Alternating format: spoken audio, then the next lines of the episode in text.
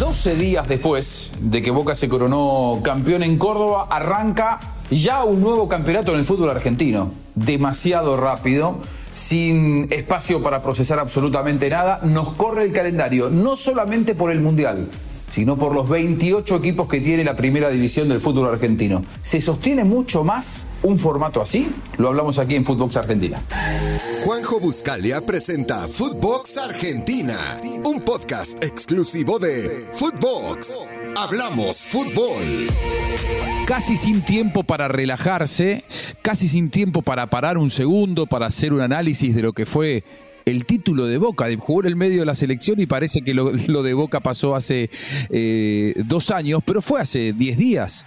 Pero ya hoy, hoy arranca un nuevo campeonato en la, en la Argentina, un campeonato con formato diferente. Se viene eh, una competencia en donde habrá muchísimos partidos, muchas fechas entre semana, porque van a tener que jugar todos contra todos en un torneo que tiene 28 equipos, nada más ni nada menos. Es decir, se van a jugar 27 fechas en un semestre, por eso arranca tan rápido. Claro, hay que terminar temprano porque se viene el Mundial. Sin más tiempo para el análisis ni para mirar un poco para atrás, señor Máximo Palma se presenta en Footbox Argentina. Miremos para adelante, Juanjo, siempre para adelante. Siempre ¿Eh? para adelante, siempre para adelante. ¿Cómo andás? Bien, bien, bien. Qué, locura, ¿no? Porque eh, Boca fue campeón contra Tigre en esa final que, fue tan, tan bien organizada, tan bonita, con una multitud en Córdoba.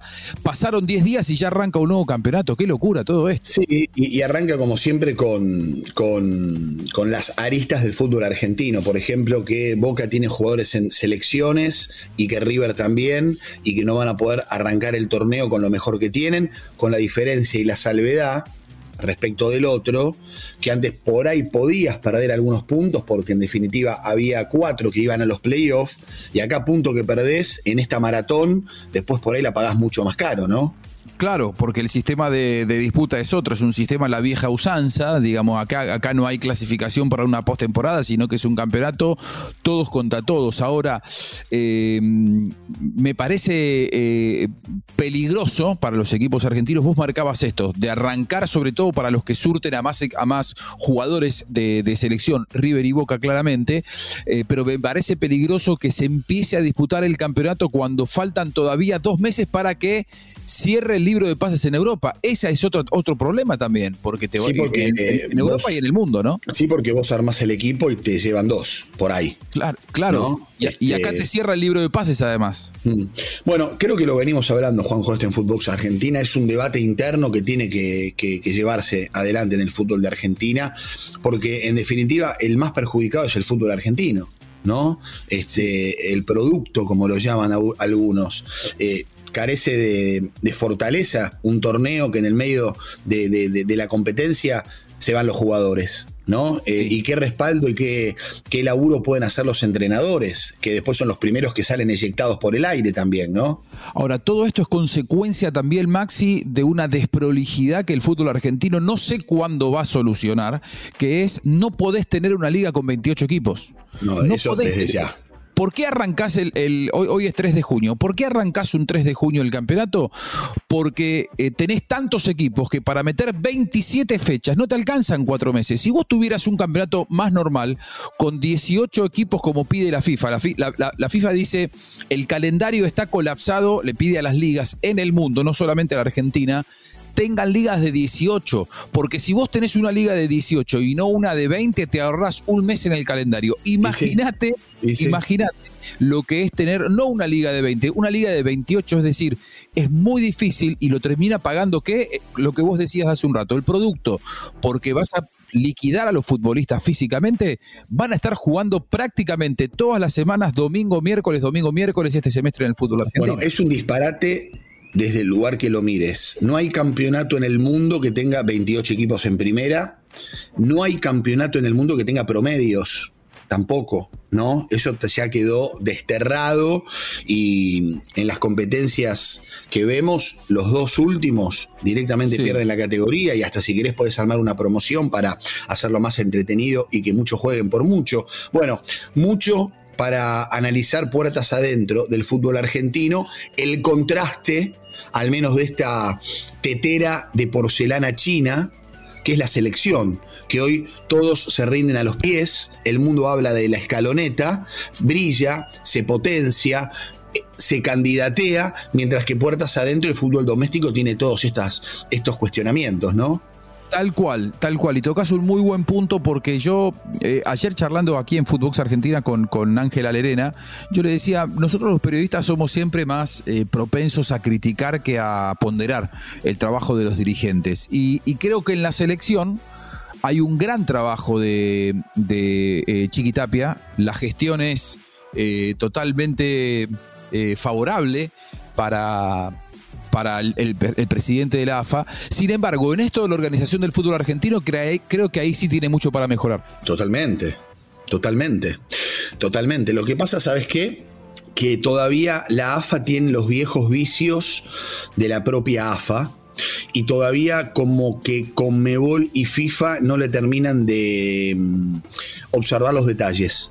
Entonces puertas adentro todavía se manejan a la vieja usanza, mientras que con la selección ya no se joroba. Los estándares internacionales de Conmebol y FIFA son eh, muy este, contundentes y, ahí tienes la gran diferencia entre uno y otro, ¿sí? Pero será tiempo de que Tapia, que hoy con el pecho inflado como lo tiene, porque tenemos que darle la derecha, él bancó a Scaloni y las cosas le están saliendo bien, bueno, también se ponga los pantalones largos en el fútbol argentino y lo ponga en el lugar en cuanto a organización respecta que debe. Durante mucho tiempo el fútbol argentino eh, fue muy permeable a intereses políticos, durante mucho tiempo, ¿no? O sea, decisiones que tenían que ver con eh, la política más que con un costado empresarial o una eh, visión más mercantil del negocio, terminó transformándolo en un instrumento, en un elemento que, del que se apoderaban algunos dirigentes para eh, poder utilizarlo en su favor. Me parece que es tiempo de que el fútbol argentino empiece a ser utilizado eh, en favor del fútbol argentino, en favor de sus propios intereses, en favor de los intereses de los clubes. Yo sé que Chiquitapia quiere hacerlo, necesita el fútbol argentino bajar la cantidad de, equipos de una manera urgente. O sea, estaba yendo hacia allí, ¿te acordás? Con, el, con la formación de la Superliga. Eh, le bajaron un par, de, un par de clubes, habíamos llegado a 24, íbamos para 22 y ahora estamos nuevamente en 28. Realmente es impresentable ese número y no se puede pensar en una liga en serio si vos tenés esta cantidad de equipos. Reitero, tenemos que arrancar un campeonato cuando todas las otras ligas del mundo están empezando las vacaciones. Tenemos que arrancar el campeonato ahora, urgente y sin descansar, porque tenemos 28 equipos, no, no entra en un semestre. Tampoco hubo eh, descanso para los jugadores argentinos, salvo los que se quedaron fuera de los playoffs, que han tenido un mes largo, que tampoco fueron vacaciones porque se siguió trabajando. Vos lo dijiste, Boca juega la final hace. Se van a cumplir dos, semanas. Se van a cumplir dos semanas el domingo que Boca juega con Arsenal de ese partido. Pero después tuvo Copa Libertadores. Claro. Los equipos que tuvieron Copa Libertadores, que, a ver, Copa Libertadores y Copa Sudamericana, tenés 12 equipos argentinos trabajando. Sí. Eh, aunque tres equipos no se clasificaron en la Copa Sudamericana, eh, el resto, o sea, igual tuvieron que presentarse. Vos tuviste 12 equipos hasta la semana pasada. Es decir, esos futbolistas no tuvieron descanso, van a, emprender la segunda parte de la temporada sin pretemporada, sin vacaciones, sin descanso, físicamente también es un riesgo, porque ¿qué es lo que te dicen todos los preparadores físicos y los que entienden en la materia? Mm. La base de la temporada es la pretemporada, en donde se hace la base física. Bueno, todo lo, la mayoría de los planteles del fútbol argentino o los más competitivos no han tenido esa posibilidad, lo cual lo transforma en una bomba de tiempo para el físico de los futbolistas que termina repercutiendo en el espectáculo y en la capacidad de competir a nivel internacional con brasileños que cada vez tienen más presupuesto y cada vez tienen más jugadores. Ahora sí todo, ¿no? De lo que venimos charlando. ¿Es eh, posible pensar algún otro equipo que no sea River y Boca? Como candidatos a, quedarse con este campeonato, con esta liga? Tenemos algún elemento sólido, porque aparte el tema acá, 27 partidos, hay que tener plantel para bancarlo. Se le empiezan a caer soldados. O sea. Y los que están compitiendo a nivel internacional, eh, que serán eh, ocho. Eh. sí, porque tenés, tenés a Lanús y tenés a Unión en la Sudamericana y los seis argentinos que están en Libertadores, que bueno, dos van a quedar en el camino porque al enfrentarse Talleres y Colón y, River y Vélez, rápido dos van a, van a volver a solo a jugar en, el, torneo doméstico. Pero, pero vos tenés, tenés cuatro equipos garantizados que van a estar compitiendo a nivel internacional hasta fin de julio. Cuando el campeonato argentino ya lleve uno dice fin de julio está arrancando la temporada. del torneo. Un tercio van del a torneo. Van a llevar dos meses de competencia ya a fin de julio. Es una realmente este calendario que quedó armado para el, para el segundo semestre que todavía no empezó porque el segundo semestre arranca a partir del primero de julio. Bueno, estamos arrancando un mes antes por este desquicio de tener 28 equipos en la primera división del fútbol argentino. Digo, cuando vos termines julio, que va a faltar todavía un montón, bueno, vos ya vas a tener eh, como vos decís, un tercio del semestre recorrido y hasta un poco más, porque no nos olvidemos además que el fútbol argentino tiene que finalizar, creo que por allá por el 20 de octubre.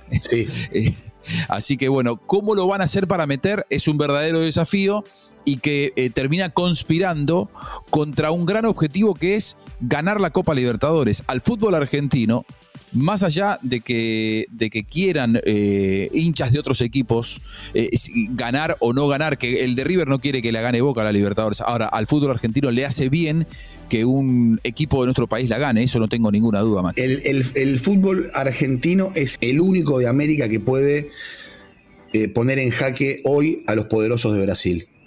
En un mano a mano, no hay otro en América hoy que pueda, yo creo, en función de lo que he visto, hasta aquí candidatearse a ganar la Copa Libertadores. No hay. No hay. No lo veo. Coincido, coincido Maxi. La verdad es que así como en el campeonato argentino vos recién decías, uno no ve un plantel capacitado para pelearle a nivel local a River y a Boca, aunque tengan que dar ventajas en la primera fecha porque los dos van con un equipo muy alternativo este fin de semana, lo mismo en la Copa Libertadores. Para pelearle al poderío brasileño es River o Boca, seguramente eh, del otro lado los estudiantes dirán tenemos argumentos para eh, eh, poder crecer en la Copa Libertadores porque son los únicos que están del otro lado del cuadro. Pero todo indica que los dos más poderosos y los que tienen más argumentos son ellos dos, ¿no? Bueno, para ir cerrando, Juanjo, a los dos coincidimos que claramente River y Boca tienen el plantel para afrontar, más allá de que tengan jugadores en selecciones y jueguen copas y demás, este campeonato largo. Defensa y Justicia siempre aparece y asoma. Talleres tendría que ratificar lo bueno que hizo el año pasado. Colón, Vélez, ahora con el cacique. Pero yo creo que Racing sigue estando en la lupa, ¿eh? Y después de la eliminación de la Sudamericana y cómo perdió la semi contra Boca, todos le vamos a estar prestando atención. Sí, tal cual, tal cual. Se esperaba mucho más en algún momento de la gagoneta y después terminó, eh, terminó eh, al margen de, la, de los grandes desafíos. Defensa y justicia, si se quiere, también en este semestre tendrá, vos ya que lo nombrabas, tendrá que buscar una reivindicación porque es uno de los buenos equipos del fútbol argentino, pero que también terminó decepcionando en la Copa Sudamericana al quedar eliminado muy prematuramente probablemente producto también del sistema de disputa de que se clasifica solamente un equipo eh, en, los grupos de la Sudamericana y eso lo terminó dejando afuera. ¿no? Sí, señor. Bueno, bueno, veremos. Ojalá, ojalá eh, empiece a cambiar el fútbol argentino que nos enorgullece tanto puertas para afuera con la selección, pero que puertas para adentro duele esta realidad de una primera división con, con 28 equipos. Y no es solamente una cuestión de gustos de nosotros los periodistas, creo que los propios dirigentes, salvo los que se van a tener que quedar al margen de la primera división cuando reduzcan la cantidad de equipos, pero también los dirigentes saben que este es un producto que con 28 equipos realmente no se puede sostener mucho más, Maxi. Señores, un gustazo, Juanjo. ¿eh? Nos encontramos seguramente la semana que viene. Sí, señor, la semana que viene con mucho más Footbox Argentina. Gracias por acompañarnos, como siempre. Web, fin de semana y que pase bien.